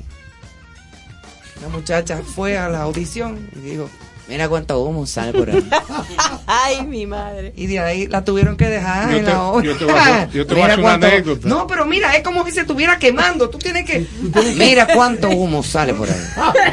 De ahí no pasó ella. Qué cosa tan grande, cariño. Oye, Está cogiendo fuego. Yo te voy a hacer una anécdota eh, que me ocurrió hace un tiempecito.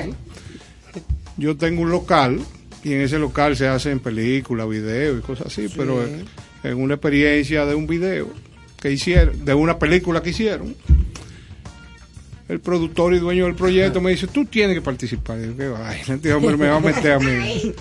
Digo, sí, está bien. Y la escena era, estábamos sentados en una mesa de póker que era como recreando un casino. Pero en el set tenía que haber, primero, era una cuestión de tiro. En el set tenía que haber como 150, 200 personas, entre técnicos. Y a mí me tocaba decirle a uno que estaba al frente, X cosa.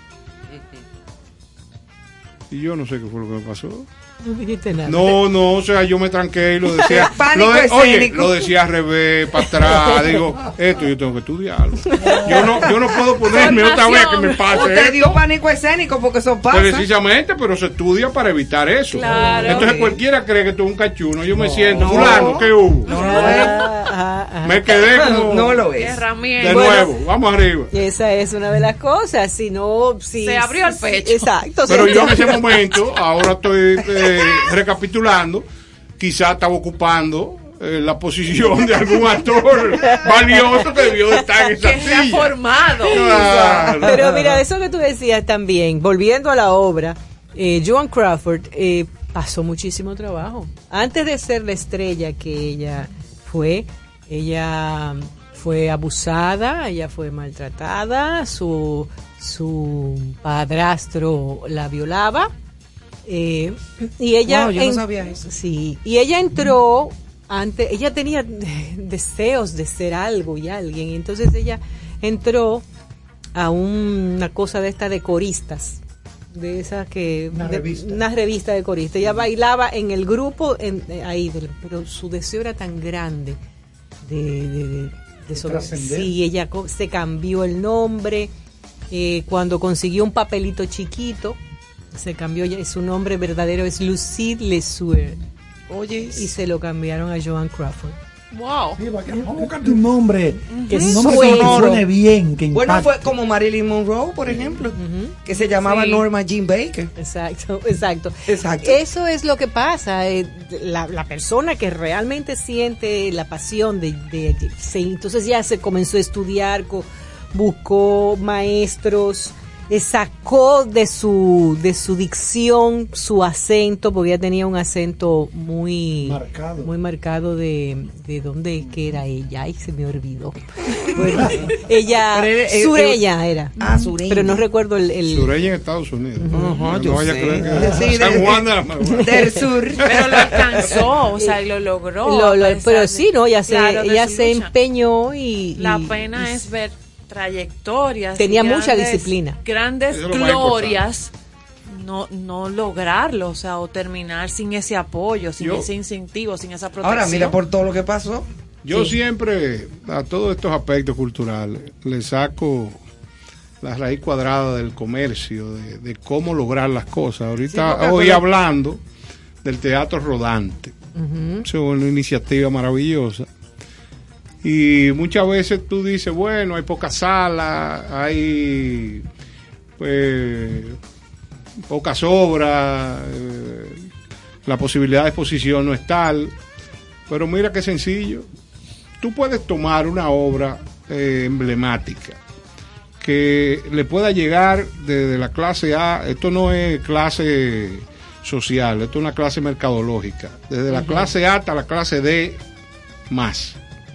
Y esa obra, imagínate que tenga 35, 40 actores dentro de su desarrollo, entran, salen. Entonces, Oye, es un espectáculo. no necesariamente, Ah. espérate, déjame desarrollarme, que tú siempre quieres torpedearme adelante. Qué cosa de que torpedearlo. Exacto, porque mis Chisme. ideas son este valiosas. Eso es fijo aquí, Entonces, es muy sencillo que el Estado y el, el comerciante, la parte comercial de, la vida dominicana, la, la parte privada, privada. entiendan que hay 200 locaciones divididas entre 32 provincias y 168 municipios. Entonces tú te puedes pasar, tú, e- esos 30 actores que participan en esa obra, si se hace una gira o un tour, como se dice en Estados Unidos, hay la posibilidad de que con esa obra se pase 200 días trabajando. Oye, pero ¿por qué no te nombran a ti? Me- Yo estoy dispuesto y estoy dispuesto que sin que me den un centavo. No, que me den solamente un por ciento de lo que se pique. Atención, Que yo- yo me milagro, meto. hermano, atención, aquí tenemos un gestor. Pues mira, el Teatro Rodante fue eh, eh, formado por el Salvador Pérez Martínez Sí, en sí. 1978. Ese, el Teatro Rodante ha cumplido una misión y ha peinado toda la geografía nacional llevando obras de pequeño formato, porque por supuesto tampoco tienen los grandes recursos para movilizarse. Eh, luego, lo, durante muchos años lo, lo estuvo dirigiendo Carlota Carretero y Carlota logró con el Teatro Rodante hacer cosas maravillosas. Ella tenía un programa que cubría no solamente la capital y los barrios de la capital, sino también iba al interior del país. Tenemos una compañía nacional de teatro que tiene más de 70 años de formada. Y esa compañía nacional ha tenido varias etapas, eh, dentro de los que yo tuve el honor también de ser directora eh, de, la, de la compañía durante dos años, eh, que mm, solamente necesitaría quizás un poco más de, digamos, las líneas por- de, de desarrollo político en cuanto a su estructura, definición, presupuestos, que nunca hay dinero, para poder mantener en cartelera una obra durante Eso, mucho tiempo. ¿Qué Mi, tiempo, mi visión es la siguiente. Así como el teatro, está la música, están las diferentes vías del arte, está la pintura. O sea, todo lo que sea arte, lo que creo yo que nunca se ha tenido en el Ministerio de Cultura es un gestor comercial. Se tuvo cuando Pedrito estaba, Pedrito Núñez de Sí, sí, Rico, sí, no sé si estaba nombrado o no. Don Pedrito. Eh, Sí, sí. este Sí. señor tiene la capacidad, tiene la gracia de reunirse con los clientes. Es que hay una dirección pero, ¿qué comercial. pasa? Un actor, No sé ahora. un Había. músico, Sí. no tiene, aunque eso se estudia, o sea, hay gestión comercial Sí, de la sí, cultura, de gente que está para o sea, eso. y gestión administrativa también, eso se estudia. Entonces, ¿qué pasa? Tú dices, bueno, vamos, el teatro eh, tenemos que posicionarlo. Están los niños, ¿cuál es mi, mi público? Están los niños, los jóvenes y los adultos. Entonces yo tengo que peinar el país con Buscando exposición de teatro para esto. Entonces, ¿qué me cuesta? Vamos a presupuestarlo. Entonces, ¿qué se necesita? Un teatro rodante, sonido, luces, la dieta del personal que va a trabajar. Y rata, ta, y silla X, lo que es esto. Entonces, tú traes a la mesa todos los, los alcaldes, trae a la mesa a los comerciantes de cada... Es un proyecto que no es que de la noche a la mañana. No. Pero se logra. Porque este que está aquí... Y que tiene la base, porque está Oye, hecho. nosotros hicimos un proyecto que se llamó Cinemóvil Popular. Cinemóvil Popular no era más que ir a todos los barrios del país, eso tenía otro fundamento, otra, otra visión. A todos los barrios de la ciudad, con una pantalla, con sonido, con silla, una pequeña tarimita. No, pero un proyector estamos hablando de 20 mil lumen, estamos hablando de un cine de verdad. Y una de las experiencias que te voy a contar, que nutren a uno para, para mejorar, es que los muchachones se sentaban en la silla plástica que pusimos en los barrios y iban haciendo esta actividad. Para hasta atrás. que llegaban a su casa con la silla. Y teníamos que ir decirle, camarada, Debe la silla. devuélveme la silla porque esa silla Ah, porque ellos iban echando para Claro, atrás sentados en la una silla. coreografía. ¡pac! ¡pac! y nosotros chequeando. Y de repente Y cuando la llegaba la silla a la casa, dentro de la casa, le decía, camarada, no es nada, pero Páseme tráeme la silla para poder seguir. Ahora, los autocinemas eran los chulos. ¿eh? Oye, entonces lo que te digo es que la posibilidad de hacerlo está. Tú me dirás, no tengo un centavo, pero el dinero está ahí. O sea, contacta. Ahora, eh, hay que hacer un Hay- esfuerzo es un ahora. trabajo arduo. Y sobre todo en estos Es tiempos. un trabajo arduo, pero se puede lograr. Es como el tipo a- que le pide los 100 pesos al amigo y le dice, tú no tienes 100 pesos ahí que me preste. Y dice el otro, eh, no, yo no tengo, no. Pero a un esfuercito. Es que no tengo. No, realmente Hay que- hay que hacer un se han hecho, se han hecho muchos planes. En, de todo eso que tú estás diciendo, te oigo y como que oigo un eco de tantas reuniones, ay, de tantas reuniones, de tantos POA, de tantos planes a, Sí, a sí. día- Yo le veía la cara, Karina. Uh, todo eso, todo eso Ay, está sí. escrito. Pero no, no, no. No se ha podido. No se ha podido, no se ha podido. Es como, tenemos como un, el síndrome de Sísifo. que siempre está levantando la piedra y cuando llegamos allá viene la piedra y se devuelve. Y extra y otra vez hay que levantar esa piedra. Es así. Y si no fomentamos la cultura como un orden de primera, si no fomentamos la educación, porque todo lo que hemos hablado aquí cae en un solo sitio aquí, que no es un zafacón, sino un punto ciego donde la educación es fundamental. Así Obviamente esa es la palabra mágica. es. Pues Pero volviendo al tema en cuestión, bueno, pues entonces vamos a recordarle a los amigos Ay, sí, sí. la, No he dicho, la obra de teatro. Sí, no he dicho que tengo el honor o el honor de, de también estar dirigida por ese magnífico director Manuel, Manuel Chapuzó. Ay, que, sí. que ese sí es uno para tú conversar de En planes. agenda para de traerlo por planes. aquí. Bueno, Ese eh, Está en la lista, Bueno, de la, en la tuve- silla de los acusados. Tuve, tuve el honor de, de, bueno, de que nos dirigió en, Sí. en los monólogos de la vagina. Sí. eh, Y mi queridísima colega y amiga eh, Elvira Taveras, una primerísima actriz Sí. dominicana y una fajadora Esa también. sí es una fajadora que de te, teatro. Que te puede decir que esa sabe de la A a la Z.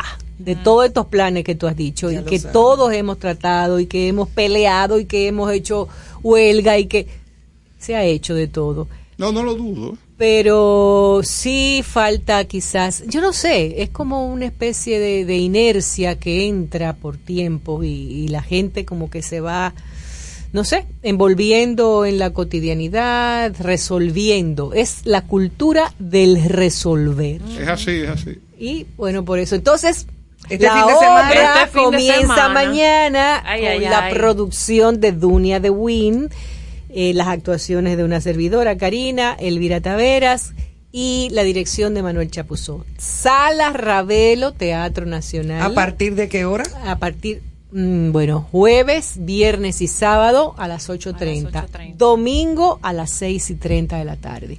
Ahí estaremos. Vayan porque la verdad es que está muy bonita la obra. eh, No, yo me imagino, se yo van a allá. divertir y Sí, van señor. a tener una referencia muy importante sobre un lapso de la historia de Hollywood y sus grandes estrellas. Cultura, Yo para cultura, allá para, disfr- información. para disfrutar. Disfrutín. Joan Crawford es de Texas. Ah, de Texas. de del sur de Estados Unidos. Ah, pero es Sí, un sí. acento importante. Sí, Bueno, Cesano. bastante. De entonces esa la- tejana, sí, claro Sí. que. La ratonera, oigan cuándo comenzó a montarse en Londres. 1952. Ay, señor. Pero tú estabas ahí. Tiene 70 años. Yo fui asistente. De Tú la eres que bajaba la cortina. Es decir, vino a pararse en el 2020 por el COVID. Por el COVID. Y ahora en el 2021 Ya. volvieron a arrancar. Pero oigan lo que es tradición De de, actores Y de- recursos. y, y recursos y de un público que consume Cautivo. porque no hay turista que vaya a Londres que no se pase por ahí a ver A ver la Bueno, ratona. eso ha tenido varios elencos, pero mantienen ahí, se Ahí mantiene ahí todo el Sí, tiempo. una novela de Agatha Christie De Agatha Christie. y siempre llama la atención recuerdo que esas obras como Cats que se presentaron en Broadway cuando tú ibas a comprar boletas te decían ¿para qué año que Sí, usted la ¿para qué quiere? año? ¿para qué año que usted la quiere? Exacto. Así es. Bueno, pues muchísimas gracias, Karina. De verdad, un Gracias, placer Gracias, haberte tener- tenido aquí. Y ya tú sabes que cualquier, eh, lo que sea, estamos aquí. Mm, Gracias, de verdad, ¿Verdad? ha sido un rato muy agradable reencontrarme bueno. con tantos amigos Para queridos nosotros más. y darme la oportunidad de decirle al público que vaya, que vaya al teatro, que apoye el teatro, que disfrute del Y teatro. que que pague su entrada. Sí, que podamos leer, que sí, se es verdad, hay que, que decirle. viene. Yo sé que Karina no lo va a decir, pero yo lo digo. sí, en no es para ti, que ¿Y es cómo va a entrar si no paga su entrada? Pague su entrada, no, porque hay mucha gente que dice que hay que dársela. Ah, no, no, está bien. No, pague, ayude. Sobre todo en este tiempo ahora, que tuvimos tanto tiempo sin esos Exacto. escenarios, ese- Ay, sí. con esos escenarios cerrados, Cerrados.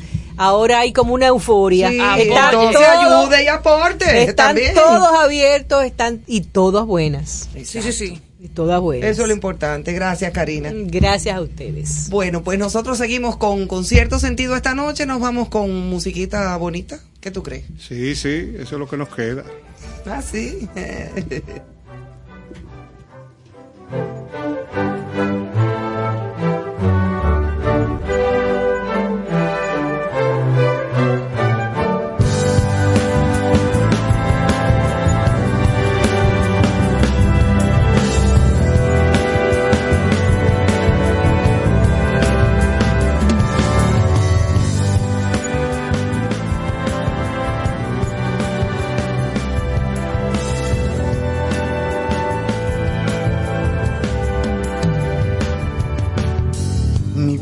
no es porque te vas, sino por lo que dejas. Mi pena no es porque no estás, es por las cosas que se quedan.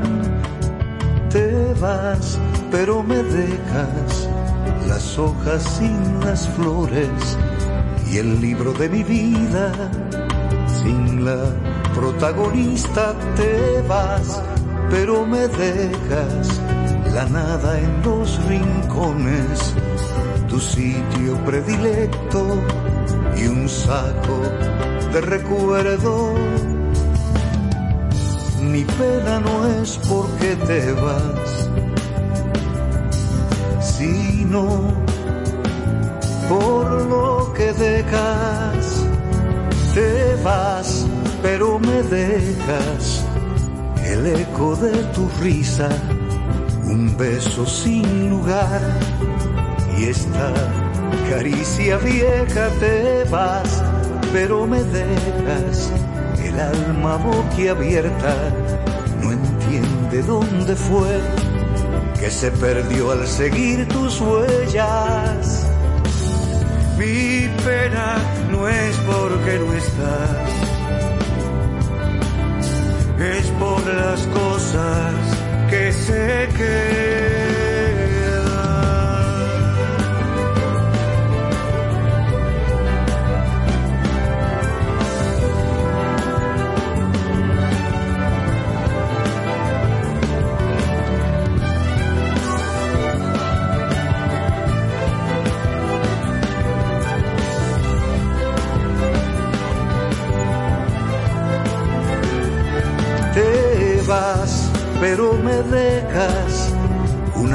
De tu pelo perdida entre los pliegues de mi camisa verde. Te vas, pero me dejas con un latido menos el que te regalaba cuando me dabas un beso.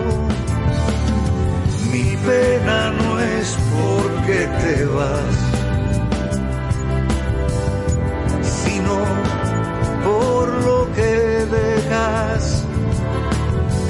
pena no es porque no estás, es por las cosas que sé que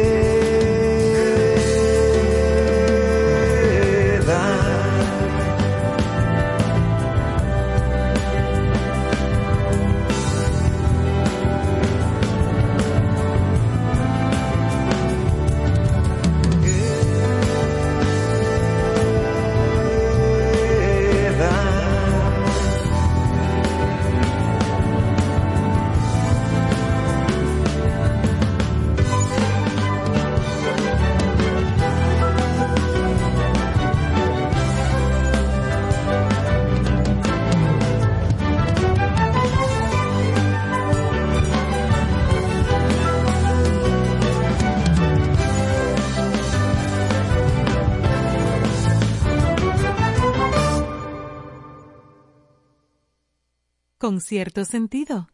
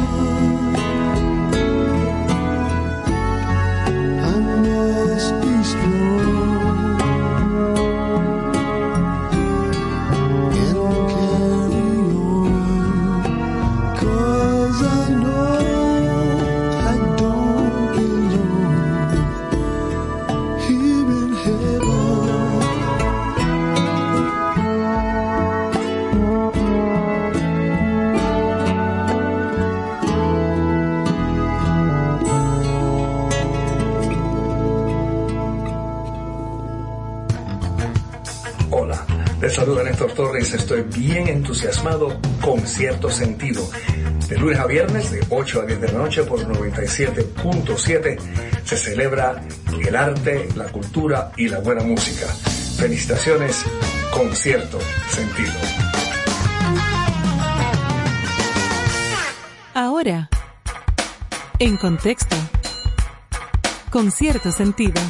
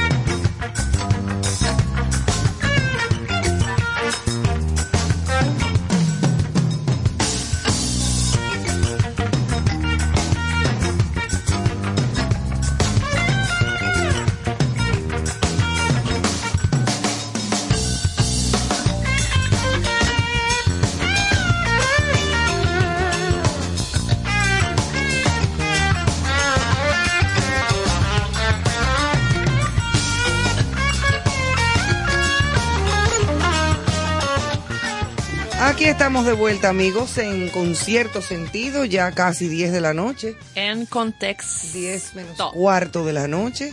En contexto, nuestro segmento acostumbrado de noticias, etcétera, etcétera. Así es que tenemos por aquí unas notas que nos llegan desde Cuba directamente, la trigésima Feria Internacional del Libro de La Habana, que en esta edición tendrá a México como país invitado de honor, se celebrará del 20 al 30 de abril, tras su aplazamiento a causa de la pandemia, informó este martes la Cámara Cubana del Libro. Eh, además, el organismo ratificó que el evento se desarrollará en su sede habitual del Parque Histórico Militar San Carlos de La Cabaña y en el Centro Histórico de La Habana. Mm, el acontecimiento más importante del sector editorial cubano se realizó por última vez en el 20, 2020, con más de un centenar de participantes de 44 países y con Vietnam como nación invitada. Qué interesante eso. El año pasado quedó suspendida, al igual que otros eventos culturales, a causa de la tercera ola de contagios del coronavirus que enfrentó a eh, Cuba desde finales del 20. Bueno, Cuba y todo el mundo. Nosotros también. Claro. Así es que esto está interesantísimo. Los organizadores eh, resaltaron que el evento será una oportunidad para el acercamiento con la cultura mexicana a través de la literatura. Esto está muy bueno. Aquí yo tengo que lo- dijimos que lo íbamos a estar compartiendo a propósito de Feria del Libro. y Pues eso. comparte, comparte. Sí, algunos libros interesantes que la gente para este año, ¿verdad? Podría irlos comprando y leyéndolos. Hay uno que se llama, bueno, La muerte contada por un sapiens, un Homo sapiens a un neandertal. Porque hay que imaginarse cuando esa gente comenzaron a experimentar la muerte. Fulano está tirado ahí, tiene tres días. Y no muere. responde. ¿Y qué es lo que pasa con él? Entonces, ese libro lo escribieron Juan Luis Arzuaga y Juan José Millás. Y abordando temas como la muerte, la eternidad, la enfermedad, el envejecimiento, la selección natural y la supervivencia. También la memoria del alambre. La memoria del alambre. ¿Qué es eso? La escritora Bárbara Blasco recupera su primera novela en la que la madre de la mejor amiga de la narradora, la madre de la mejor amiga de la narradora, reaparece al cabo de 25 años para preguntarte qué llevaba su hijo en un bolsillo de la chaqueta el día que le atropelló un tren. A, partir de un enigmático correo electrónico, Wow. se desencadena una trama angustiosa con la ruta del bacalao de los años 90 como escenario. Oh, fresco. Pero una historia muy, No, es no, muy no. Desde el título está muy, interesante. Sí, por eso. Estos libros están en Amazon. ¿eh? Que por cierto, aquí recuerden que si, Tú eres accionista de ahí. si no, si prefieren comprar su libro físico, encuesta centro del libro, están todos esos libros, usted lo encarga por ahí también. También. Ellos hasta se lo llevan a su casa. A la casa de ellos. a la casa. Ellos se lo Se lo llevan. llevan a su Y tú le caes atrás. Mira. En otra noticia, señores, tenemos que UNIVE estrena un programa de becas de- Ay, sí. dirigido a mujeres en el área de ingeniería. Esto lo hacen ellos como parte de sus iniciativas que promueven la equidad de género. La Universidad Iberoamericana UNIVE atiende las brechas en carreras eh, específicas, proporcionando a mujeres el acceso a programas de becas para las carreras de ingeniería civil, ingeniería industrial y sistemas de ingeniería en tecnologías computacionales. A pesar del crecimiento de la participación de la mujer en la educación superior, eh, global y local, eh, hay datos que arrojan que solo el 29.3% de los investigadores a nivel mundial son mujeres. Cifras nacionales indican que las mujeres representan el 74% de las egresadas de carreras de artes y humanidades. Sin embargo, las mujeres conforman el 39% de egresadas de las TIC, que son la- las que tienen que ver con estos rubros de ingeniería, Las tecnologías. las tecnologías, exacto. Y solamente un 29 en agricultura y ciencias forestales. Esto es una excelente iniciativa, ya que se busca siempre que haya una equidad en Eso es referente. poniendo solución en la mesa. Sí, Que muy, muy buena iniciativa. sí, reflejan Aplaudimos que- esto. Que es muy, muy bajita la participación de las mujeres en las tecnologías, en la ciencia, en, las Bueno, STEM, esa- en las STEM. Que hay mujeres Esas- bajitas. que tú- No. No, y esas son carreras eh, buenísimas para hoy en día. Mira, mi hija se graduó de ingeniero en industrial. industrial. Y después se, se fue a hacer su beca dos años a Barcelona.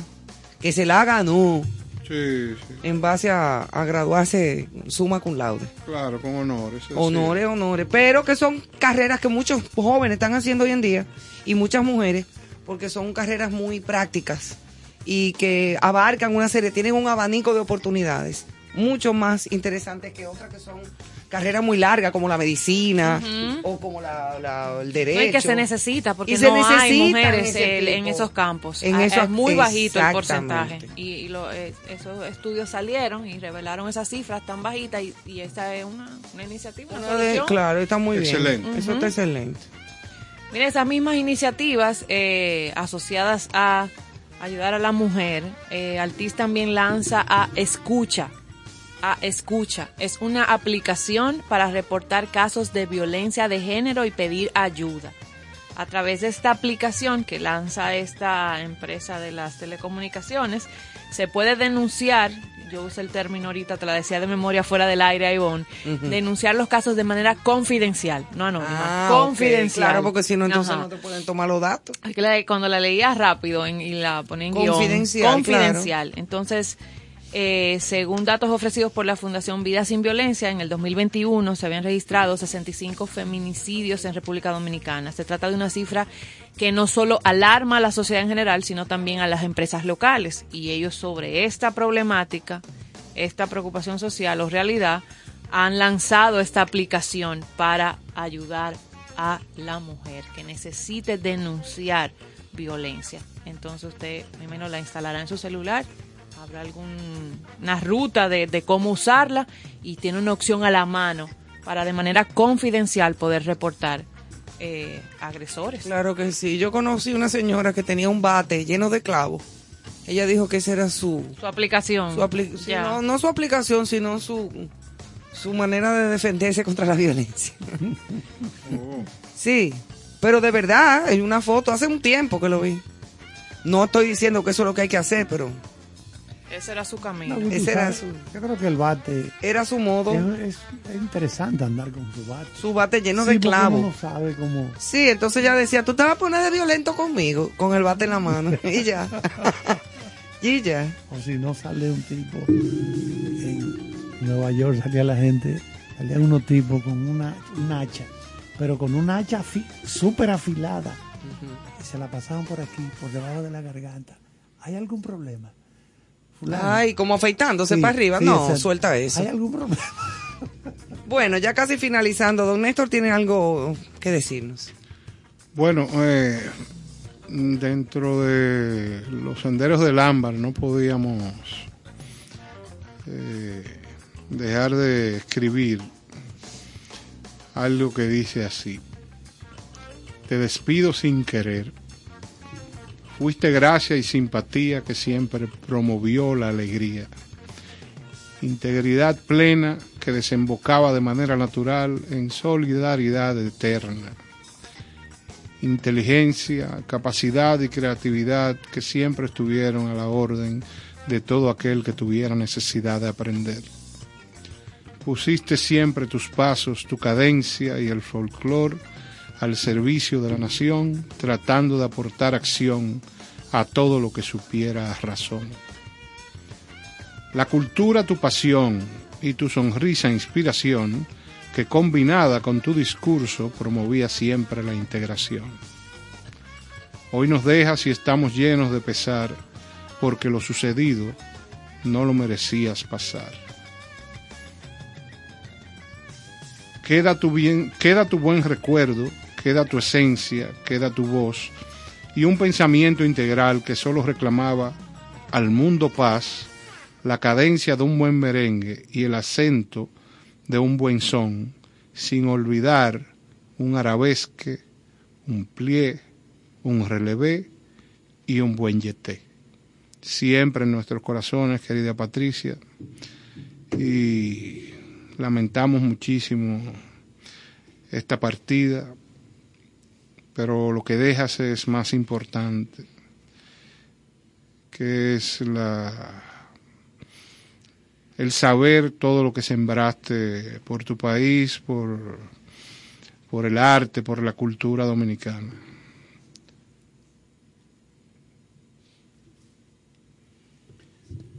Bueno, aquí, previo a la canción con que vamos a cerrar hoy, simplemente voy a citar un verso bien cortito. Dice, la lluvia caerá sin parar como lágrimas de una estrella.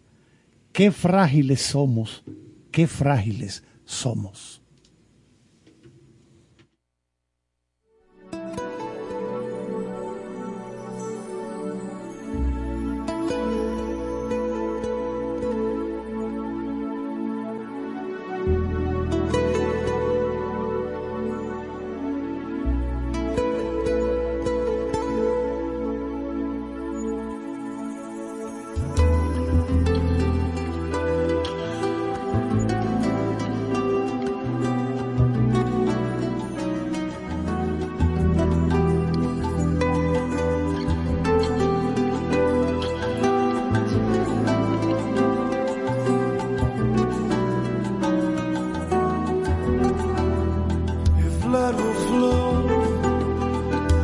precious steal our wore, drying in the color of the evening sun.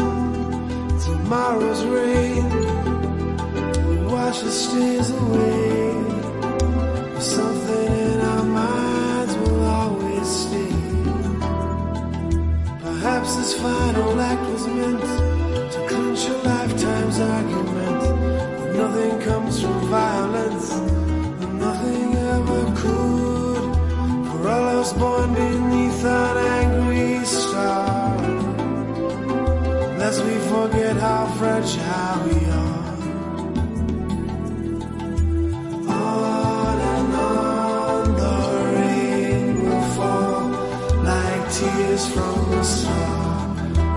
tears